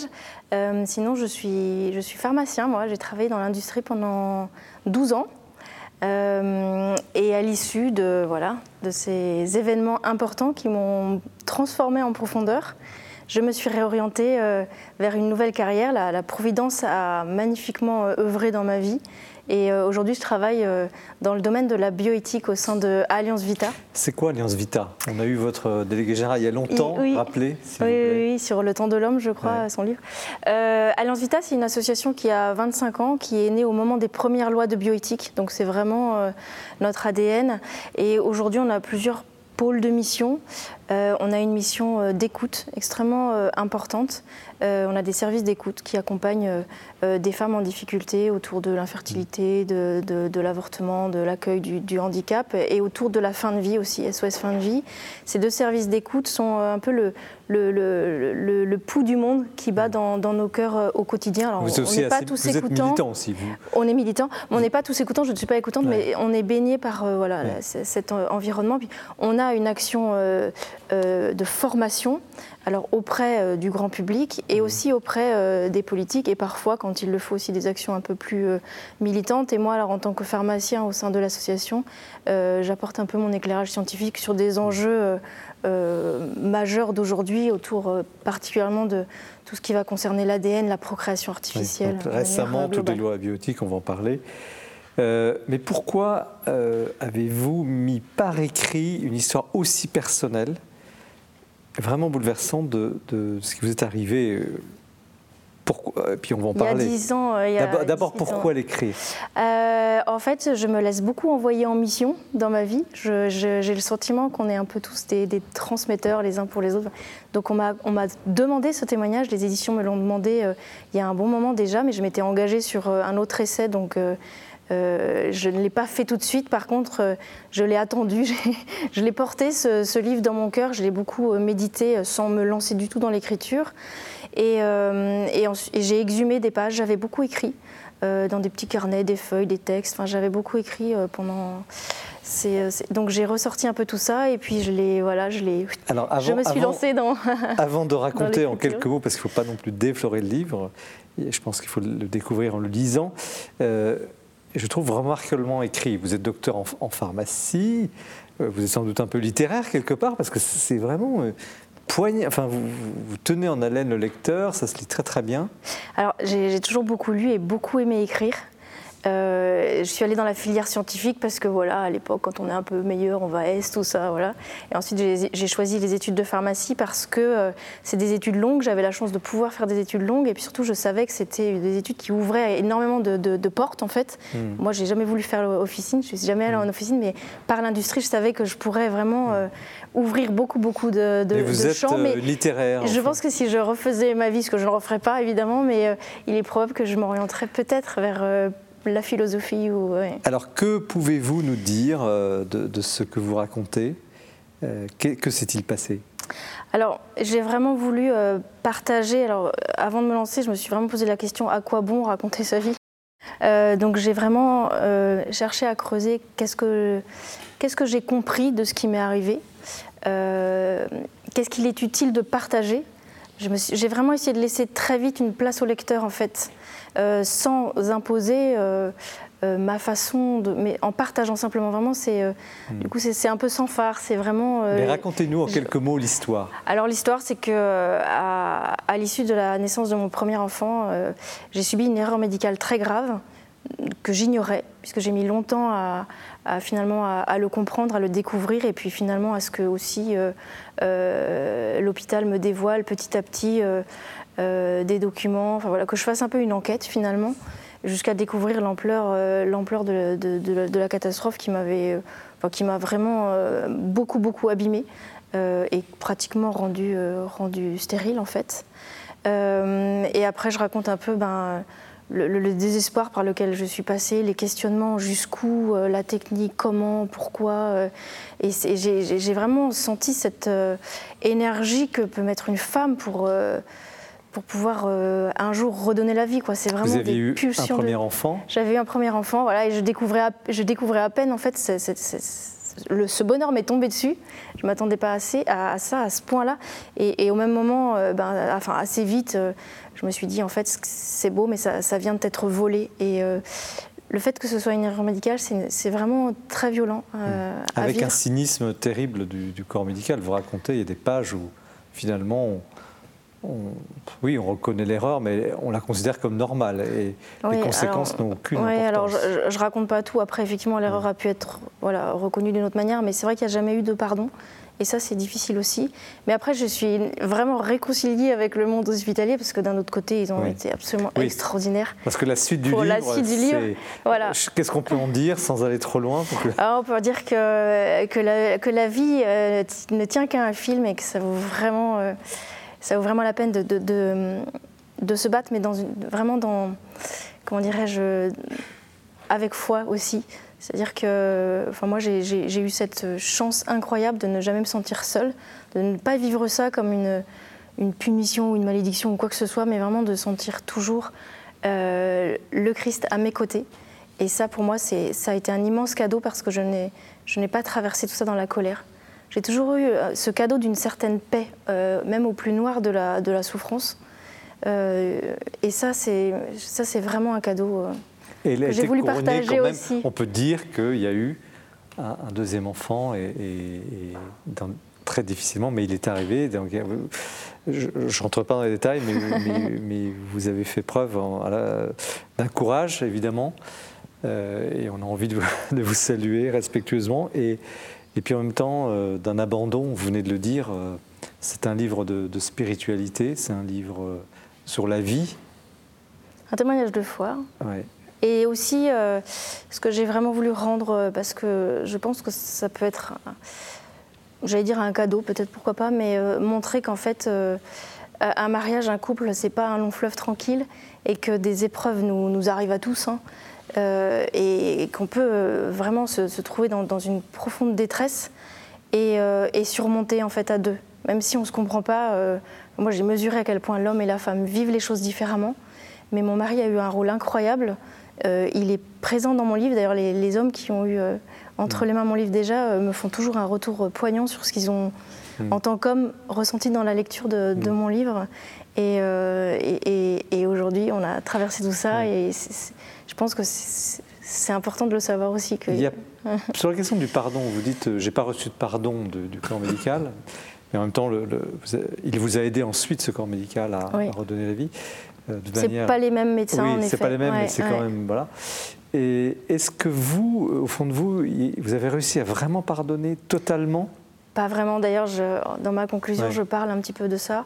Euh, le pardon, c'est vraiment je croyais avoir pardonné et lors d'une retraite de guérison, je me suis dit ah ben non, pas du tout. Euh, tu fais, tu fais ta prétentieuse là quand tu crois que tu as pardonné. C'est extrêmement complexe le pardon, surtout quand il n'y a pas eu de, demande de pardon.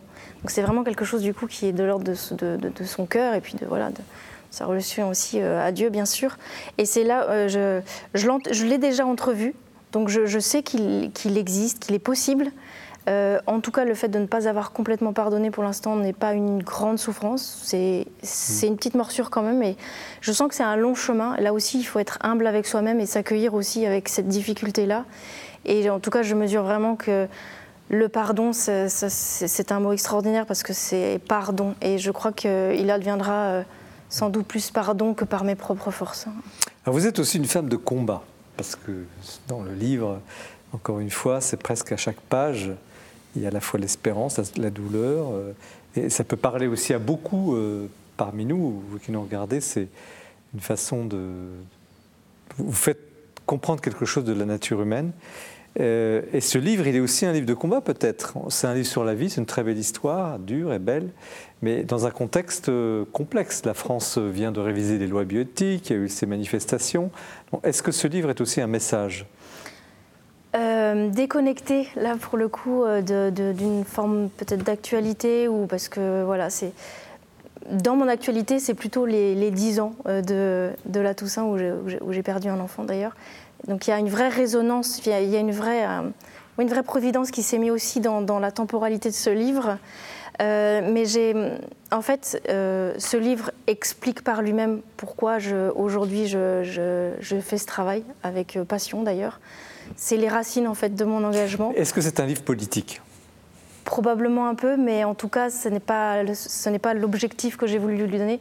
J'ai voulu vraiment ouvrir mon cœur, donner à ceux qui le liront les, lunettes que moi j'ai eues pour, euh, pour partager ce que j'ai compris de la vie, de la vie naissante en particulier. quel, est ce message?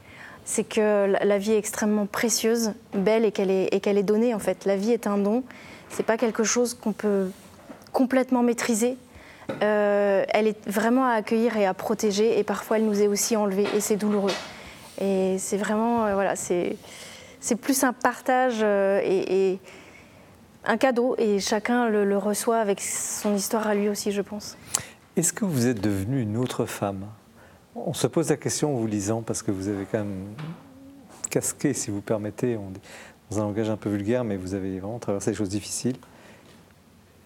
Vous, étiez ce que vous étiez, vous avez eu, êtes mère, euh, épouse, vous venez de le dire. Euh, est-ce que vous êtes, la, souffrance vous a, vous a métamorphosé je suis restée la même femme, mais oui, il y a beaucoup de choses qui ont, euh, qui ont euh, je pense, été transformées dans la durée. C'est pas forcément au plus dur de l'épreuve, bien sûr, on on mm. réfléchit pas, on est, on est dans les larmes, on est dans la mm. survie, vraiment dans la, dans la survie.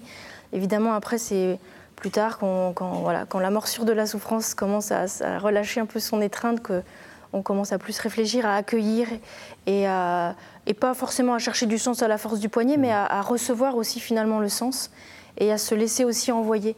Je crois que nos blessures, elles sont des lieux euh, où euh, peuvent rentrer euh, la, rancœur, l'animosité ou, la haine ou des choses, et aussi des lieux de grâce. Tout dépend comment on, se relie aussi à, l'essentiel, mais oui, je pense que l'épreuve transforme profondément. Qu'auriez-vous à dire à, personnes qui nous, qui nous regardent, touchées directement ou par leurs proches à des situations de souffrance, de type médical ou autre? Qu'est-ce que vous auriez à leur dire? Je crois que euh, bah, deux choses. Euh, d'abord, quand on est dans une très grande souffrance, il faut avoir un phare devant soi et se dire un jour tout pourrait aller mieux. Vraiment, c'est ce que moi je, me disais. Je me disais un jour peut-être que j'irai mieux, donc crois euh, que voilà, traverse, pleure. Je me suis aussi dit pleure ce que tu as à pleurer. Un bon coup, n'essaye pas de faire la forte ou de te dire ça va. non, en fait ça va pas. Pleure et puis voilà, un jour ça ira peut-être mieux. Et puis aussi, euh, voilà, sur euh, cette émission, on peut le dire, euh, vraiment ne, de jamais lâcher la, prière, parce qu'on reçoit énormément. D'abord une certaine paix aussi. et puis des signes peuvent nous aider. Enfin, moi, je, témoigne de quelques signes. Il y en a eu tellement d'autres, j'aurais pu faire beaucoup plus gros. Mais de quelques signes magnifiques que j'ai eu la chance de recevoir et qui vraiment ont été des, des, cailloux dans une vallée de larmes sur lesquels j'ai vraiment pris pris pied et puis euh, surmonter et, et euh, être pleine de joie maintenant. Merci beaucoup. Messieurs, qui euh, prend la parole? le, messieurs est important. Blanche est la seule femme sur un plateau d'hommes. Et c'est quelque chose moi, que, que j'ai ressenti en lisant son livre. C'est un livre, enfin, vous l'avez dit, bouleversant. après, il y a toute une part de l'expérience qu'elle décrit qui est une expérience euh, irréductiblement féminine. C'est-à-dire qu'être enceinte, euh, moi je ne sais pas ce que c'est. Alors elle en parle donc. pour, je pense que du point de vue d'un homme, ça participe aussi de la beauté de ce livre que la description de quelque chose de mystérieux et, d'étrange. On comprend mieux d'ailleurs. Mieux, oui, mais ce que peut être euh, la, maternité. Mais c'est vrai que, alors vous, vous l'avez dit tout à l'heure, moi, j'y suis rentré contemplant les mystères de la maternité, enfin, les mystères euh, joyeux et douloureux, hein, les, deux. Euh, moi, j'y suis rentré par la figure de votre époux, en fait, qui a, l'air d'être un, monsieur vraiment très bien, hein, euh, Arnaud. Euh, J'ai trouvé regardez, on le salue. il y avait des pages très belles sur la, façon de, traverser les épreuves en couple. J'ai noté, vous faites l'allégorie du catamaran. Euh, ce n'est pas dévoilé le, mystère du livre que de dire vous avez fait un voyage de noces en catamaran, c'est ça, hein Un catamaran, c'est l'allégorie du couple, deux pauvres âmes arrimées l'une à l'autre, filant dans la même direction, tantôt immobilisées dans les mers d'huile, tantôt poussées par le souffle de l'esprit. Quand l'un plonge, l'autre s'élève. Ça, ça m'a beaucoup touché comme phrase parce que j'ai l'impression que ça dit beaucoup de la, vie de couple. Euh, ce, qui est, ce, qui est, vraiment désastreux, c'est quand les deux vont mal simultanément. Mm. Et ça, c'est peut-être ce qui peut arriver de pire. Mais dans votre livre, on voit bien comment, alternativement, vous vous épaulez et relevez l'un l'autre. Et ça, j'ai trouvé ça très beau comme euh, description. Jean-François Colossimo. Moi, je crois, ne nous y trompons pas, parce qu'elle a l'air hein, comme ça, très douce et tout, mais c'est une lame, c'est une épée, c'est une plume, sans rire. Hmm. C'est-à-dire que moi, je, pour dire la vérité, j'appréhendais un peu. Je suis éditeur, donc euh, une confession de femme, un document, comme on dit dans le monde de l'édition, un document, c'est bien particulièrement tous les problèmes que vous évoquez, ça ne fait pas forcément un livre. Là, on est face à un livre. Elle a un véritable talent, Blanche euh, Sterb, pour, pour décrire les choses. Elle est sans concession. C'est un livre très violent par moments. Elle exerce sa violence sur tout son environnement, sur elle-même. Donc c'est un tempérament d'écrivain. C'est-à-dire que la vérité, pour le coup, euh, compte beaucoup pour elle, et c'est pour ça qu'elle arrive à la retranscrire dans des formules très fortes. C'est un peu un livre par moment qui est un peu au, couteau, au sabre, n'est-ce pas, qui taille dans le réel, qui taille dans les illusions, euh, les illusions heureuses ou les illusions malheureuses, enfin, etc. Mmh. On est face à, je crois, un véritable talent, et moi j'aimerais lui dire, évidemment, ça c'est sa vie, c'est une tranche de sa vie, mais si ça peut toucher les autres, c'est parce qu'il y a aussi cette transmutation littéraire, et que je lui souhaite vivement... Euh, de se mettre à la fiction. Je crois qu'elle a le talent. Non, mais en plus, je ne suis pas un éditeur de fiction, c'est pas un appel du pied. On verra après l'émission, euh, mais, mais, un contrat je, de je pense véritablement mais effectivement. qu'elle a, euh, voilà, que c'est pas un document, parce qu'un document, c'est encore une fois un témoignage, c'est quelqu'un qui raconte, et puis ce témoignage peut être important pour beaucoup de gens. Hmm. Encore une fois, ça ne fait pas forcément un livre. Pour que ça fasse un livre, il faut qu'il y ait un ton, une voix, que comme on le dit dans les chorales, la voix soit posée non seulement sa voix est posée, mais elle est tranchante. Et j'ai beaucoup apprécié euh, cette manière, certainement poussée par le malheur, mais aussi d'être dans, la dans une lucidité parfois un peu vertigineuse hmm. par rapport au monde environnant. Et ça, je crois que c'est ça, c'est la transformation par la spiritualité, mais c'est aussi la transformation par la littérature, dans ce que la littérature et la spiritualité peuvent quand même avoir de consonance.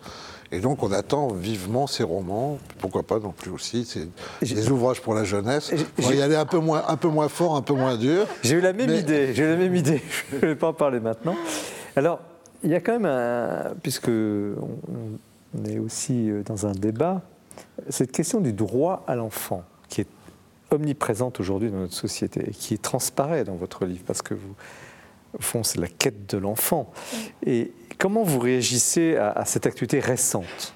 Alors, je pose la question aux, trois. Y a-t-il un droit à l'enfant et jusqu'où? Peut-être vous, Blanche ben, euh, Profondément, euh, je crois que non. Euh, bien sûr que non.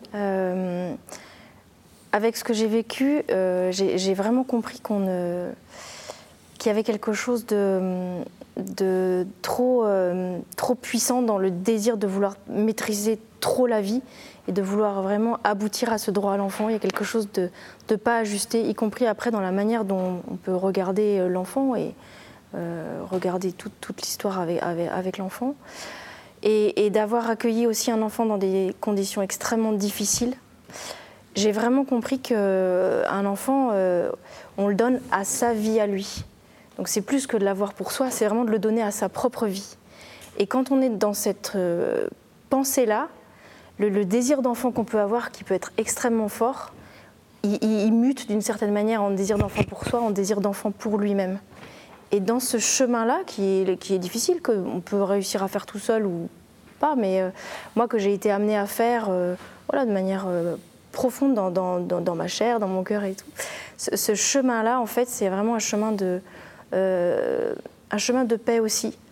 Et, je pense que les enfants que je n'ai pas eus, que j'aurais pu avoir d'autres manières, j'évoque par exemple cette question de la GPA qui m'a été proposée à un moment, ces enfants que j'ai pas eus, euh, quelque part, je rends un immense hommage à la maternité, d'une certaine manière. Et c'est ma façon aussi d'avoir une, autre fécondité qui, qui, témoigne en fait de la grandeur de la vie et de ce, ce don qui est de, voilà, de donner la vie. Denis Moreau non, sur le fond, je, recouperai ce, que vous venez de dire. Je pense c'est compliqué parce qu'il ne faut pas oublier que ça renvoie à des situations individuelles extrêmement compliquées et douloureuses. Euh, justement. Et donc, se garder peut-être de trancher trop vite euh, dans le confort d'un plateau de télévision. Enfin, je pense ici à certaines de mes connaissances qui ont eu recours à, des fécondations artificielles. Et voilà, bon, euh, ne pas juger trop vite. Après, moi, ce qui m'inquiète en tant que philosophe, sur le fond, c'est cette espèce de, de fantasme de maîtrise absolue euh, aussi bien du début de, la vie que de la fin. Et je trouve le, le début de vie, c'est vraiment compliqué, mais je suis plus inquiet pour la fin. C'est-à-dire ce que, ce que je vois se profiler à présent, c'est le, le, suicide assisté, l'euthanasie, etc. Et j'ai l'impression que ça fera encore plus de dégâts, peut-être, que ce qui est en train de se passer autour des, commencements de vie qui restent un peu minoritaires. Jean-François Colossimo Oui, enfin, moi je crois que bon, le problème de fond, on le connaît. C'est que les droits de l'homme sont compris non pas dans une forme de limitation à une compréhension commune de l'humain, mais sont compris comme en fait une invitation à un droit à avoir toujours plus de droits subjectifs. Bon, ça c'est un problème général qui ne concerne pas que la question de la maternité, c'est un problème général de notre compréhension des choses et de notre rapport à la limite et à l'illimitation. Hmm. Et cette limitation peut prendre d'autres visages. Maintenant, je dirais que, vous voyez, je, vous m'avez décrit comme orthodoxe, moi je serais très pape François, de la même manière qu'il refuse de distinguer la question de l'écologie de la question de la justice sociale. De la même façon, je dirais, prenons garde à ce que les religions, évidemment, parce qu'elles sont chassées du reste de la vie, se concentrent peut-être parfois un peu trop sur la naissance et la mort, qui restent effectivement des mystères, même à nos contemporains. C'est l'ensemble de la vie qu'il faut penser, et on ne va pas penser cet ensemble de la vie tout seul dans notre coin. Hmm. Euh, il faut, je crois, vraiment qu'on ait quelque chose à dire, non seulement sur la naissance et la mort, mais sur la vie tout court et tout ce qu'il y a entre. Et là-dessus, je dirais, il faut se battre contre la tentation euh, de s'instituer en, euh, en donateur de leçons. Ce n'est pas les principes abstraits qui créent la vie. Euh, c'est le témoignage de vie qui peut emporter quelque chose. Et donc, de ce point de vue-là, vous voyez, on est toujours au même point qu'il y a 2000 ans, euh, euh, on a besoin de témoins. Alors justement, on sort on a besoin de témoins, on n'a pas besoin de, de, trop de, principes, encore une fois, qui seraient imposés de l'extérieur sur des gens, Denis Moreau l'a dit, qui parfois sont aussi dans des situations de souffrance. On, parlait tout à l'heure de culture chrétienne, on a parlé de politique au fond, pas de politique chrétienne, mais de présence de croyants dans la société. Quel est le juste, vous venez de l'évoquer Jean-François, mais quel est le juste positionnement d'une militance, d'un combat pour défendre, genre pour le mot défendre, pour poser la question, je ne sais pas si c'est le bon mot, défendre la vie du début à la fin, la vie dans son ensemble, vous voulez le dire très justement, Jean-François Colossimo, quel est le juste positionnement euh, d'une entre guillemets militance bah, euh, religieuse chrétienne J'ai des, euh, j'ai des images, enfin j'ai des comment dirais-je des convictions. Euh, auxquelles j'essaye d'être attachée. Vous avez cité le pape François, il parle de toujours se garder d'une éthique sans bonté. Donc ça, c'est quelque chose que j'essaye d'avoir toujours à cœur, vraiment. Euh, de réfléchir comme ça. Euh, et, puis, euh, et puis cette magnifique prière aussi de Jean-Paul II dans l'Évangile de la vie, de savoir annoncer avec fermeté et amour l'Évangile de la vie, la bonne nouvelle de la vie en fait. Et du coup, moi, je me, quand on dit que je suis une militante, je me reconnais pas en fait. Je me sens plus une témoin en fait. Je me sens appelée à dire des choses, à témoigner quand il le faut, aller à l'Assemblée, voilà à avoir peut-être l'air plus militante euh, dans, dans, mon travail, mais euh, profondément, je me sens plus témoin vraiment de témoin de voilà d'une quête pour la vérité, pour, pour, pour, le bien en fait, un bien qui est au-delà aussi de nous, euh, me semble être de l'ordre de la justice. Aussi, le bon tempo, la juste. Vous me permettrez de citer les évangiles. Euh, Je vous en prie. Vous êtes le sel de la terre. Vous êtes le sel de la terre. Le sel, c'est un exhausteur de goût. Euh, ça apporte un petit supplément de, enfin, supplément de saveur euh, qu'on n'a pas sans lui. Donc, je pense que les chrétiens dans la cité sont comme le sel de la terre. Après, il faut aussi se souvenir que si on sale trop, ça ne devient pas bon. Euh, donc savoir une, garder une certaine mesure, une certaine pondération, euh, toute évangélique, une, une, certaine forme de douceur, hein, à quoi tout aussi Jésus-Christ, tout en disant franchement ce qu'on a à dire. Jean-François Colossimo, ce sera le mot de la bah, fin. je vais pas. moi, j'essaie de dire que dans notre histoire, on a des leçons à prendre. Euh, il est évident qu'il y a eu une part prophétique du catholicisme français autour de la Cordère et d'autres au XIXe siècle qui ont très bien compris qu'on ne pouvait pas rester avec une église figée dans un épiscopat qui trônait à côté du patron, euh, du châtelain, etc., qu'il fallait aller vers ce peuple et le prendre comme il était. Ah, ça a pris du temps, trop de temps pour venir. Il a fallu Léon XIII, il a fallu l'idée que, effectivement, euh, République, Révolution, tout ça, euh, que l'Église avait plus de ressources quand même que de rester totalement figée et qu'il fallait aller dans ces banlieues ouvrières désormais à la fin du XIXe siècle pour aller vivre la misère avec ceux qui étaient dans la misère. Bon, je crois que voilà, c'est une bonne leçon. Il y a eu un peu un retard à l'allumage là, il a coûté très cher, et il a emporté beaucoup de gens aussi à se rallier par exemple au communisme, qui n'était pas non plus sans, sans intérêt, mais ça a été une bataille un tout petit peu. L'Église a beaucoup perdu au passage, parce qu'elle n'a pas été assez prompte en à se rendre compte que les, finalement, c'est ça, les, les, les, plus démunis euh, sont son lot et qu'elle ne choisit pas les démunis. Alors, merci à tous les trois. Vous avez été un peu le sel, euh, vous avez été le sel de cette émission qui a été très belle, très profonde. Merci à, vous, Blanche Streb. Éclat de vie aux éditions de l'Emmanuel dans la collection euh, Témoignages. Merci à vous, Jean-François Colossimo. La religion française aux éditions du CERF. Et merci à vous, Denis Moreau. Nul n'est prophète en son pays, ces paroles d'évangile aux origines de nos formules familières, aux éditions du Seuil. Trois livres magnifiques. Euh, je vous souhaite évidemment une bonne lecture. Euh, c'est le sens de cette émission, partager cette passion pour le livre avec leurs auteurs. Nous avons la chance de les avoir, nous les remercions encore. Très bonne soirée, nous nous retrouvons le mois prochain et l'émission, vous pouvez la retrouver sur euh, les sites de KTO, Jour de Seigneur, La Procure. Au revoir.